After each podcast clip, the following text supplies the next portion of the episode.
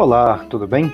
Você está no Cosmotel, Cosmologia e Teologia no mesmo universo. Seja muito bem-vindo.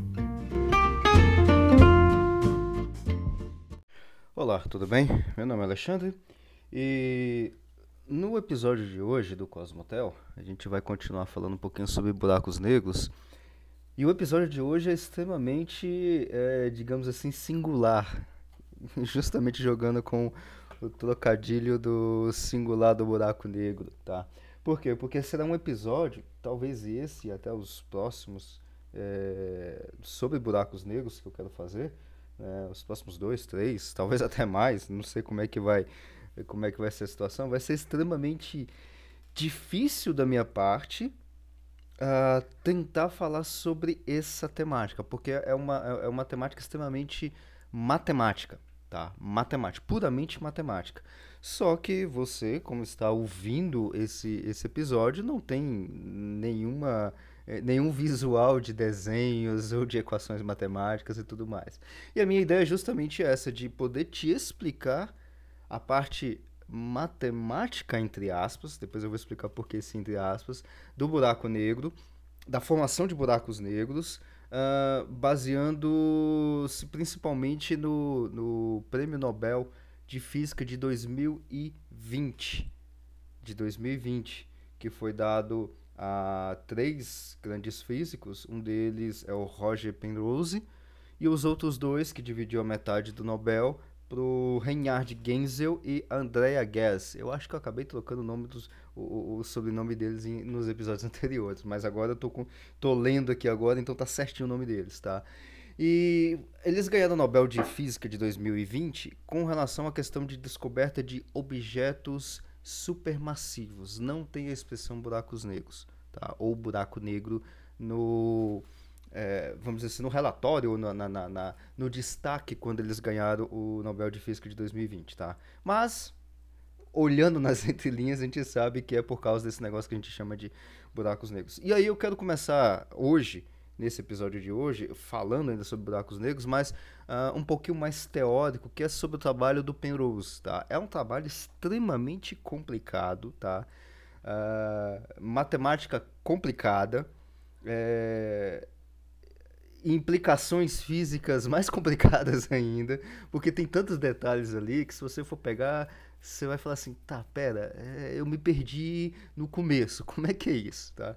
Então, já tô te adiantando, qualquer coisa, volta esse episódio novamente, ouça novamente com calma, tranquilo, tá? É, eu sei que você deve estar ouvindo isso em velocidade 2, 2,5. Volta, coloca em velocidade 1, porque eu sempre, quando eu tô fazendo esse podcast, eu sempre falo muito devagar, pausadamente. Então, qualquer coisa você volta, vê cada palavra que eu tô falando, pega um, pega um papel e anota as coisas que eu estou falando.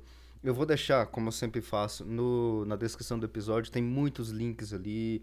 Tem, por exemplo, vai ter um, um, um link de uma série de, de, é, é, de artigos que eu escrevi para o Cosmotel são, são vários artigos, você pode ler desde o primeiro até o último, ou você pode ler é, uma trilogia que eu fiz, Buraco Negro e Sua Física na Criação de Deus, parte 1, parte 2 e parte 3, que é justamente, é, é, esses três artigos são focados exclusivamente no Nobel de Física de 2020, que foi dado por Penrose, Gels e, a, e o Genzel, tá? Então tá bem específico, tá? Então você pode ver, lá tá, tem muitas imagens, tem muitas tem muitos links, então você pode ir lá no site do Nobel de Física de 2020, ver os links direitinho, ver quem é, é, os trabalhos originais, porque quando, quando tem o, o Nobel, né, quando é anunciado o Nobel, a, a pessoa que, que, que ganhou o Nobel, ela faz uma a, como se fosse como se fosse uma aula. Vamos colocar no português assim, como se fosse uma aula sobre a pesquisa que ela ganhou o Nobel, tá? E aí é gravado um vídeo e tal. É uma aula mesmo, tá? É, ainda mais agora por causa da pandemia. Em 2020 estava no meio da pandemia ainda, né? Uh, foi gravado esse vídeo, tem no YouTube, tem legenda em português. Dá, dá, dá até pra ir tranquilo, tá? Dá pra, dá pra acompanhar bem o Penrose falando. Tá? Tem as aulas do Penrose da. Gels e, é, da, do Gels e da Gas também tem essas aulas, aí tem muitas figuras, eles estão explicando. É claro, bastante técnico e tudo, mas você pode assistir essas aulas. Tem, eles escrevem como se fosse um artigo, um artigo sobre o trabalho que eles fizeram, tá? Então, é um artigo exclusivo para o Nobel. É técnico também, mas lá tem. Então tem dentro do site do Nobel você também tem é, press release. Press release é uma espécie de como se fosse uma notícia de jornal né, que é publicado para mídia e tudo mais, então você pode ler, tá tudo em inglês, tá? Infelizmente tá tudo em inglês, mas você coloca um Google Tradutor e você acompanha. Então tem isso, tem, a, tem o sumário da, da pesquisa, então é um, um, um textozinho ali de 3, 4, 5 páginas ali curtinho, e também tem o, o, o, vamos dizer assim, um outro texto do site do Nobel mesmo de Física, além de tudo isso que eu falei, um texto mais técnico, que é 20 páginas, aí tem lá por que, que eles ganharam, o que, que eles fizeram, tudo bem detalhadinho, vai estar todos esses links aqui na, na descrição do, do, do episódio, então você pode depois, é, e, e, é o que eu sempre indico, né, para você ir buscar e ler mais coisas além do que eu falo aqui. Aqui é só um complemento, é, um complemento em português, porque essas coisas a gente quase não encontra em português, para você poder se aprofundar um pouco mais em alguns outros detalhes, tá? Então vai estar tudo isso na descrição do episódio, depois você pode acompanhar caso você não entenda algum detalhe e obviamente deixa aí nos comentários ou do episódio ou me procura lá no, no, no Instagram, vai estar meu Instagram aqui também na descrição do episódio, você pode procurar, mandar pergunta e tudo mais, fique à vontade e a gente vai conversando, tá? Bom, então, uh, vamos lá. Eu vou bem devagar nessa parte do Penrose, do Penrose, do... Não vai ser o, o tema de hoje, tá? que é do Genzel e da Guess. Tá? Eu, tô falando os nomes aportuguesados, tá? O Reinhard Genzel, se não me engano, ele é alemão, mas, os, mas ele trabalha lá nos Estados Unidos e trabalha também lá no, no, no Instituto Max Planck de, de Astronomia Teórica. Agora, agora eu não lembro muito bem como é que é o nome lá, mas ele trabalha na Alemanha e nos Estados Unidos. E a Andrea Guess trabalha nos Estados Unidos, tá? Então eu não sei como é que pronuncia o nome deles, então vai no aportuguesamento mesmo. E Genzel e Guess vai ser assuntos é, futuros sobre buracos negros ou objetos supermassivos, porque eles fizeram descobertas, ou as primeiras descobertas, vamos dizer assim, é, descobertas ou evidências mais concretas de objeto supermassivo que está no centro da nossa galáxia. Só por isso, tá? Genzel e Agues ganharam o Nobel de Física por colocar mais evidência, vamos colocar assim, porque a gente não usa muito a expressão provar, provar. Não é um termo muito certo em física, tá? Mas pode colocar entre aspas provado a existência de um buraco negro no centro da nossa galáxia. Não é de outras galáxias, é da nossa galáxia. O Penrose, ele ganhou o Nobel de Física por causa de um trabalho dele uh, da década de 60, tá? Na, tanto no, no, no texto que eu escrevi tem os links lá e eu vou deixar também a descrição. É... Ah, tem, tem, inclusive tem um link, eu usei uma figura no, no site, no, no texto que eu escrevi, tem uma figura que eu puxei do artigo do Penrose. Lá tem, inclusive, o link do, do, do artigo, artigo técnico, tá?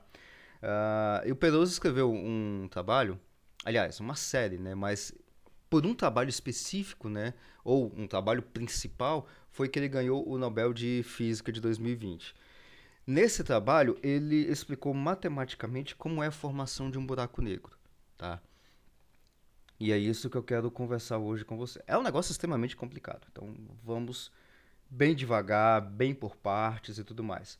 Uh, a formação de buraco negro que o, o Penrose descreveu matematicamente é diferente da formação de buraco negro que eu vou falar em outros episódios mais futuros. Por quê? Acontece o seguinte: como é, como é que se forma um buraco negro? Tá? Você tem lá qualquer coisa, um monte de matéria, estrelas, gás, poeira e tudo mais.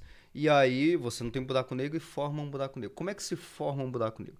Tem várias. É, tem vários processos físicos de formação de buracos negros. Isso eu vou detalhar lá na frente, tá? Mas só para te dar um panorama aqui, você pode formar um buraco negro por fusão de estrelas ou seja, você funde duas estrelas, você forma um buraco negro, isso é uma forma. Tá? Por exemplo, estrelas de neutro, você funde duas estrelas de neutro e você forma um buraco negro. Uh, explosões ou o que nós também chamamos de eventos de supernovas. O que, que, é isso? Uh, supernova é um evento de explosão. Tá? Supernova não é uma estrela em si, tá?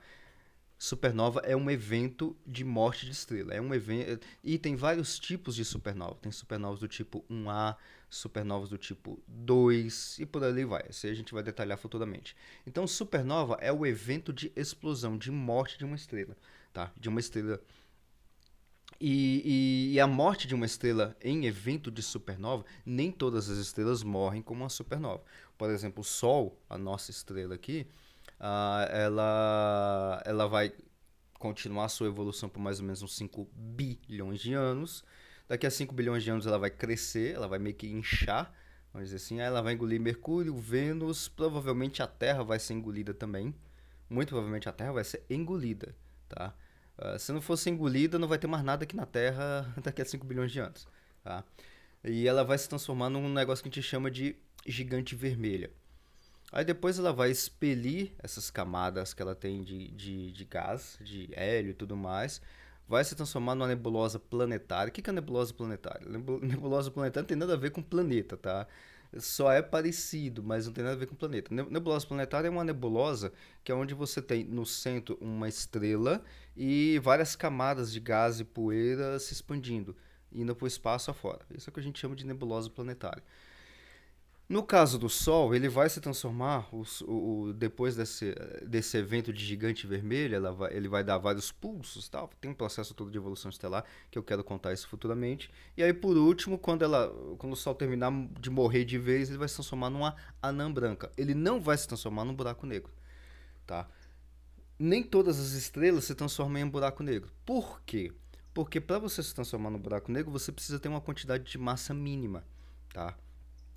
Isso a gente vai falar é, futuramente quando for falar sobre formação de buracos negros por esses, por esses outros processos estelares, fusões de buracos negros da outro buraco negro e por ali vai. Ou seja, para você formar um buraco negro, você precisa ter uma quantidade mínima de massa. Tem um limite, tá? É, eu só não decorei os nomes, porque tem, tem vários nomes de, de limites que a gente usa na, na, na física. Limite de TOV, TOV, limite do, de, que é o Thoman Oppenheimer, o V, eu nunca lembro, é de um russo. Então esse tem um limite, ou seja, uma estrela que passa esse limite, acontece alguma coisa com ela. Tem um limite, tem um limite de Chandrasekhar, tem vários limites que a gente chama, né? Mas isso aí, futuramente, quando a gente for falar sobre eh, evolução estelar, eu vou detalhar isso, inclusive com morte das estrelas, tá? Ou morte das estrelas, dando o quê? Buracos negros, anãs brancas, anã marrom. O que é um anã marrom? Então, isso é o que a gente vai detalhar futuramente, tá? Então, ou seja, a formação de buraco negro depende principalmente da massa inicial da estrela que vai morrer. No caso de um buraco negro que vai se formar a partir de uma estrela, tá? Depende intimamente da massa. Quanto maior a massa dessa estrela, maior vai ser no final das contas a sua explosão, a sua morte e o buraco negro que ficar, tá? Lembrando que nem toda estrela se transforma num buraco negro, porque vai depender da sua massa inicial, tá? E é sempre múltiplos da massa do Sol, tá? Duas vezes a massa do Sol, três vezes a massa do Sol e por aí vai. O nosso Sol, que só tem uma massa solar, ele não tem massa suficiente para se transformar num buraco negro, tá? Esse é o detalhe. Independente de tudo isso, o detalhe é todo buraco negro quando ele se forma, dizendo, é, em outras palavras, você vai ter a formação de um buraco negro, a forma como ele vai se formar, ou seja, ele tem todos os requisitos para formar um buraco negro, né? Você tem ali a massa, você tem ali o evento, tal, tudo direitinho. Não, isso aqui vai se formar um buraco negro. Como é que é formado o buraco negro quando todos os requisitos são é, é, é são listados e tudo e tudo tá certinho? É o trabalho do Penrose, tá? Aqui é que entra o trabalho do Penrose, porque o Penrose ele vai fazer um, um detalhamento matemático de como é que acontece a formação do buraco negro quando você já tem todos os requisitos preenchidos, tá? Vamos lá então. Agora vamos entrar, depois dessa digressão toda gigantesca, agora a gente vai entrar dentro do trabalho do, do, do Penrose, tá? Antes, mas não é agora? É, mas antes, só voltando um, um pouquinho, a gente já falou, já falei em outros episódios anteriores, o que, que é uh, um pouquinho da história do buraco negro, tá? Aquela história lá do do Laplace, lá no século 17, 18, mil, uh, 1700 e pouco, se não me engano, né? Que tinha a formação das, black stars, né? Ou seja, eram estrelas negras que não tinham é, a velocidade de escape é maior do que a velocidade da luz. Começa a história de buracos negros lá atrás, tá? Lá no século, é, século XVIII, tá? As dark stars, né? Black stars não é dark stars, tá? Black stars é, é, é outra coisa. E aí, em 1916, agora dando um pulão gigantesco aí na, no tempo, a gente tem a relatividade geral, né? E aí depois a gente tem lá em 1918, se eu não me engano, a gente tem o buraco negro Schwarzschild, que inclusive a gente já falou em outros episódios, tá? Buraco negro Schwarzschild, uh, depois tem a questão do buraco negro de Kerr, Kerr-Newman e por ali vai, tá?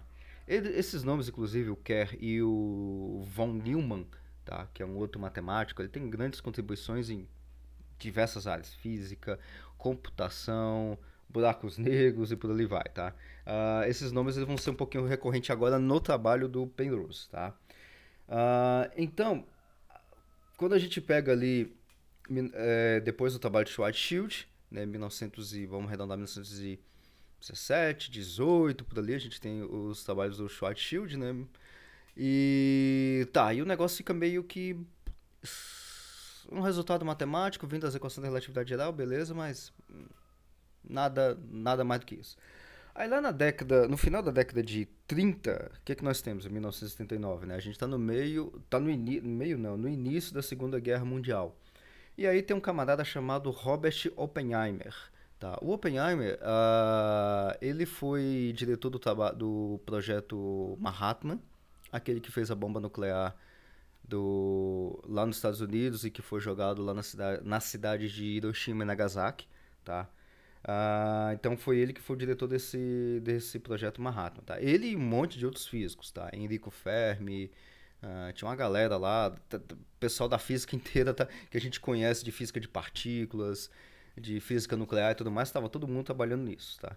Uh, e aí ele trabalhou com, com, vamos dizer assim, com, com algumas coisas de, de buraco negro, o que, que ele fez? Basicamente ele fez o seguinte: ele pegou aquela um negócio que a gente chama de métrica de Schwarzschild. O que, que é métrica, tá? Só para você entender. Acho que eu já falei isso em outros episódios, mas métrica uh, é a menor distância entre dois pontos. Eu falei, se não me engano, lá nos primeiros episódios sobre relatividade geral. O que, é relatividade geral, tá? Então, métrica é a menor distância entre dois pontos. A menor distância entre dois pontos aqui no nosso mundo euclidiano é uma reta. A menor distância entre dois pontos numa circunferência, por exemplo, é um negócio que a gente chama de geodésica.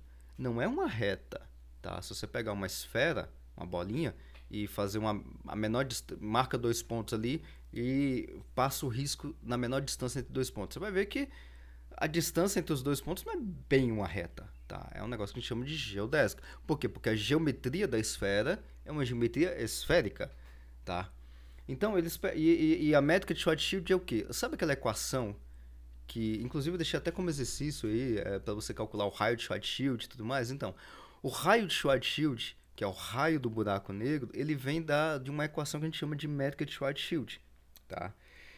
Uh, e aí, com isso, a gente consegue calcular várias coisas sobre o buraco negro, volume e por ali vai. Então, você calcula o raio também, sai tudo dessa equação chamada métrica de Schwarzschild, tá? O que, que o Oppenheimer fez? O, Oppenheimer e um outro aluno dele, o Hartland Snyder, eles pegaram a métrica de, de Schwarzschild e a ideia deles era fazer o seguinte: olha, o que, que acontece se eu aplicar essa métrica Schwarzschild na, no colapso de uma nuvem esférica de um material qualquer?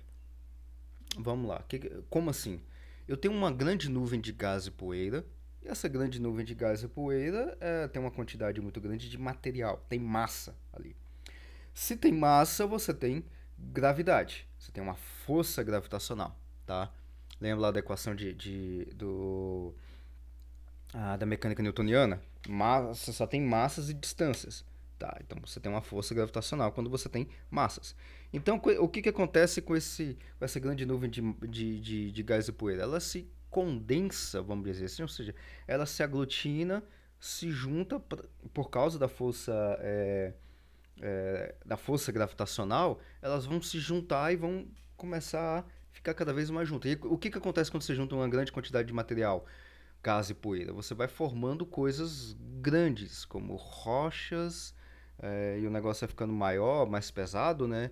E dependendo da quantidade de material que você tiver, se for uma quantidade muito grande de gás e poeira, você vai ter até fusão nuclear.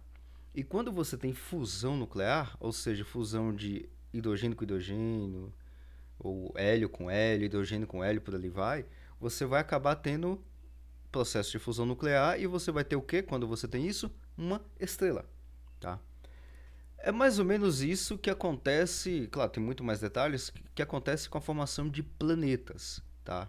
Planetas não, sistemas planetários. Porque você tem uma grande nuvem de gás e poeira, gás e poeira se aglutina, se aglutina muito, tem, é ligado, é o que a gente fala, né, da ignição, a, a protoestrela é ligada, ela se transforma realmente numa estrela, porque tem processo de fusão nuclear, e o resto de material que sobra vão se aglutinar ao redor dessa, desse grande objeto que se formou por causa só força gravitacional, tá? Tem um processo eletromagnético também, claro, mas basicamente por força gravitacional. E aí você tem a formação dos pequenos objetos ao redor da estrela, que nós chamamos de planetas. Aí tem planetas, asteroides, por ali vai. É exatamente assim a historinha da formação do sistema solar, do nosso sistema solar, e não só o nosso, de todo o sistema planetário que nós observamos que estão nascendo hoje hoje, data de hoje, tem sistemas planetários que estão nascendo, estrelas que estão nascendo e planetas que estão nascendo ao redor dessas estrelas. E nós temos fotos fotos reais, foto real ali, batido ali. Opa, bateu a câmera, aqui a fotinha que bonitinho do sistema planetário bebezinho nascendo. Nós temos isso, tá? É, no projeto ALMA, por exemplo, né, que é o, um conjunto de telescópios lá do, do ESO, tem muitas fotos disso. Mas aí a gente vai comentar futuramente sobre formação de, uh, formação de planetas, formação de, uh, de sistemas planetários e tudo mais. Bom, então, continuando, o que o Snyder e o, e o Oppenheimer fizeram, em 1979 em diante, foi justamente uh, ver a formação, ou o que, que dá para se formar quando você tem uma grande quantidade de gás e poeira se junta por força gravitacional, tá? Basicamente, é claro, eles fizeram muito mais trabalhos do que isso, tá? Eu estou só pincelando esses dois. Só que o que, que acontece? Quando eles foram fazer isso, esse tipo de... É, isso só trabalho matemático, tá? Eles pegaram a equação, a métrica de Schwarzschild e vamos resolver a métrica de Schwarzschild, vamos colocar massa aqui, o que, que acontece? Um grande número de gás e poeira e tal, vamos se juntando e tudo. Só que o que, que eles consideraram? Lembra que o buraco negro de Schwarzschild, o que, que é um buraco negro de Schwarzschild? É um buraco negro redondinho, perfeitamente redondinho, esférico, perfeito, não gira, não tem cabelos, né, que a gente fala, ou seja, não tem campo, campo eletromagnético ao redor, ele não é achatado, ele é paradinho, estacionário, estático, redondinho, perfeitinho, ninguém mexe nele. A equação, de, a métrica de Schwarzschild descreve esse tipo de buraco negro. E aí, quando o Oppenheimer e o Snyder foram trabalhar com isso, eles fizeram justamente isso. Ele trabalhar, eles trabalharam com esse tipo de equação é, numa aglutinação de material é, perfeitamente esférico, ou seja, uma grande nuvem de gás e poeira perfeitamente redondinha, que era a equação ou a métrica Schwarzschild. Beleza, como matemática funcionou, mas na vida real não funciona. Por quê? Porque a gente nunca tem nada perfeitamente esférico, estático, estacionário, tudo redondinho. Não temos isso. Tá? Mas já é um começo. A gente tem que começar por algum lugar. A gente sempre começa pelo começo. Então começa por aí. Depois vieram é, uns outros camaradas físicos também, tá? O Lifshitz Kalatnikov, é um russo, extremamente complicado falar esse nome, Kalatnikov, tá? dá até uma travada na, na, na boca. E o Wheeler, John Wheeler, tá? É, Lifshitz, ele trabalhou com um, um, outro físico muito famoso também, é o Liv Landau. Para mim, particularmente para mim, um dos maiores físicos de todos os tempos, tá? É, coloca o Landau, Einstein, Newton, o resto vem depois deles, tá? Eu ainda, eu ainda não decidi qual dos três que é o maior físico de todos os tempos, tá? O Landau, só para você ter uma ideia, o Landau trabalhou com todas as áreas da física, todas. Foi o cara que até já é falecido, tá? Landau. Landau é igual esse carro que nós temos, Landau mesmo, tá? Uh, Landau, ele, uh, até a época dele, ele sabia de toda a física que existia, até a época dele. É claro que hoje em dia isso é humanamente impossível, tá? mas ele morreu na década de 40, se não me engano, 48, por ali. Ele sabia toda a física até a época dele. A única coisa que Landau não trabalhou, porque ainda não existia, e que eu trabalhei depois, é, e inclusive eu utilizei os trabalhos do Landau futuramente para isso, foi com cosmologia quântica. Só. O resto, Landau trabalhou com tudo. Tudo que você imaginar que existia na física até a década de 50, Landau trabalhou. Então era um gigante. Lifshitz trabalhou com ele. Inclusive, Lifshitz e Landau escreveram uma série de livros. São nove volumes. O, o volume nove são divididas em duas partes. Mais ou menos assim. São russos, tá? Eles escreveram. É uma, é uma coleção de livros de física teórica. Excelente, excelente, tá? Tem que eu saiba, só tem em português dois livros: o livro Mecânica e o livro Teoria, de, Teoria do Campo. Teoria do Campo foi o livro que eu utilizei no meu doutorado em cosmologia quântica, em relatividade e tudo mais. É, é um cara extraordinário, tanto Lifshitz quanto o Landau. E aí, esses caras, Lifshitz, Kalatnikov e o John Wheeler, John Wheeler uh, foi o cara que, junto com Bryce DeWitt, fizeram a cosmologia quântica, tá? Eles pegaram essas equações é, do Oppenheimer e do Snyder, tá? E aí colocaram é, outros tipos de variáveis na hora, não, não são uma questão esférica, tá? Mas em outros tipos de perturbações, uh, nesse colapso desse material de, de um, é, nuvem de gás e poeira. Revisando até agora, tá? Eu sei que vai ficar muito grande, eu vou dividir esse, é, é, essa história do Penrose, ainda nem chegamos no Penrose, tá? Ainda vamos chegar no Penrose ainda, tá? Eu vou fazer vários podcasts até para você poder entender direitinho esses detalhes. O que, que eles fizeram foi o seguinte, olha, esse negócio de trabalhar com equações esféricas, perfeitinhas e tudo mais, não dá muito certo. A gente tem que colocar umas perturbações. Tecnicamente a gente chama de perturbações. O que é perturbação nas equações? Isso aqui é só trabalho teórico, tá? A gente não chegou na parte observacional ainda. Perturbação é tipo você colocar. Pega, por exemplo, um elástico ou uma corda, talvez uma corda. Balança uma corda de uma forma certinha. Quando você balança uma corda certinha, o que, que acontece? Você está fazendo ondinhas na corda, né? E aí, o que, que? Enquanto você está balançando a corda, tá? Você tem ali, é, você levanta naquela 5 é, centímetros para cima, 5 centímetros para baixo, tudo direitinho. Você está ali perfeitinho, você tem ali um pulso por segundo, tudo perfeitinho, tá? Aí agora, em um determinado instante, vai e dá uma. Ao, invés de você balançar a corda para cima e para baixo, você balança ela meio que de lado. Só uma vez. Você está balançando ela para cima e para baixo, para cima e para baixo, para cima e para baixo, e agora balança ela só uma vez, direita esquerda, e volta a balançar para cima e para baixo, para cima e para baixo. Que, que você fez? Você colocou uma perturbação no sistema que você fez. O que, que acontece com as ondas da corda? Isso é o que nós chamamos de perturbação em física, tá? Tem todo lá uma forma de fazer isso matematicamente e tudo mais, tá? Foi isso que o Lifshitz, Kalinkov e o Wheeler fizeram com as equações dessa grande nuvem de gás e poeira quando está se juntando, aglutinando para formar alguma coisa. Como ela não é perfeitamente redonda, eles colocaram algumas algumas é, variáveis ou algumas perturbações disso. E o que, que acontece lá quando tem isso? Dependendo da, da, da formação de, ou da massa desse objeto inicial, dessa grande nuvem de gás e poeira, você tem a formação de quê? Buraco negro. E o Wheeler, ele previu a existência de uma singularidade. Eu vou terminar o episódio justamente explicando esse detalhe do, do Wheeler, e depois a gente, no próximo episódio, a gente vai para a década de 60, tá? Mas aqui no, no, na descrição do episódio tem toda a série que você já pode ler, já pode até adiantar. Eu estou, inclusive, acompanhando esse, esses textos que eu, que eu escrevi, tá? Então aqui eu só estou explicando em mais detalhes. O que que o Wheeler, então, ele previu, então? Ele previu essa existência de uma singularidade, tá?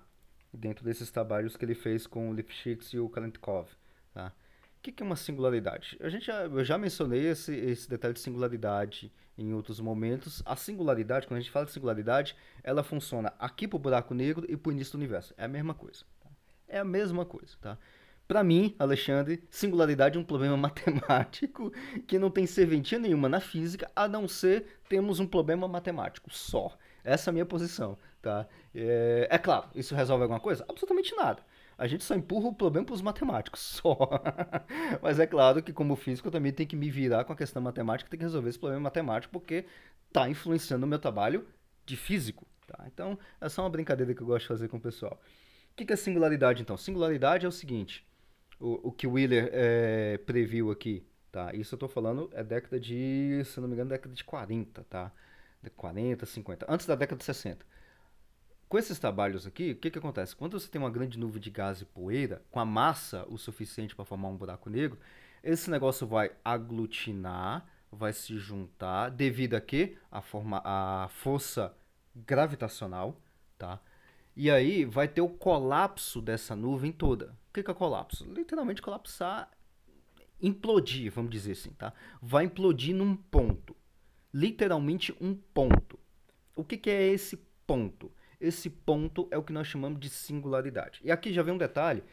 Como a gente vai falar bastante de matemática, já vou adiantar alguns pontos aqui sobre questões matemáticas. Primeiro, isso inclusive a gente aprende lá na escola, né? Qual é o tamanho de um ponto? Matematicamente falando, ponto não tem tamanho, tá? Ponto não tem tamanho. A gente aprende isso na escola, tá? Talvez não de forma tão explícita como eu vou te falar aqui agora, mas a gente aprende isso na escola. Escola o quê? Ensino fundamental. Ah, é, numa reta, você tem uma, um segmento de reta. Quantos pontos tem um segmento de reta? A professora até falava pra gente, tá? Quando eu aprendi isso lá na quinta série. Uma reta tem infinitos pontos. Uma, um segmento de reta, ele tem um tamanho, vamos dizer assim, 10 centímetros. Se tem infinitos pontos, significa que tem infinitos pontos. E significa que ponto não tem tamanho. Porque se ponto tivesse tamanho, infinitos pontos com tamanho qualquer, daria mais do que um segmento de reta. Entendeu? Então, digamos, coloque o número que você quiser do tamanho do ponto. Eu vou colocar aqui, ah, o ponto tem um centímetro. Em um segmento de reta de 10 centímetros, quantos pontos faz um segmento de reta? 10 pontos. Ah, não, o ponto não tem um centímetro, ele tem é, um milímetro. Bom, então, em 10 centímetros, você tem que fazer a conta para ver quantos pontos cabem lá dentro. Mas é um número finito. Quando nós dizemos que um segmento de reta tem infinitos pontos, a gente quer dizer que ponto não tem tamanho. Então você tem infinitos pontos entre dentro de um segmento de reta, tá? Então ponto não tem tamanho, não tem volume. Quando a gente fala de ponto é alguma coisa que não tem tamanho. Agora avançando um pouquinho mais nessa questão matemática, ponto não tem tamanho e não tem dimensão, tá? Se não tem tamanho, não faz sentido falar de dimensão do ponto. E singularidade, então, é um ponto onde todo o material é, colapsou. Num ponto que tem tamanho. Qual é o tamanho da, da, do ponto? Zero. Não tem volume. Algo que não tem volume, a gente fala o quê? Volume zero. Não tem volume, volume é igual a zero. Só que a massa do, da nuvem de gás e poeira tem uma, tem uma massa, né? tem uma quantidade de quilos. Quanto? Vamos chamar de M, mas tem uma quantidade finita de massa. Se você colocar numa balança, vai dar tantos quilos. Tá? Uh, então, tem uma massa. Massa dividido por zero, que é o volume, que é um ponto.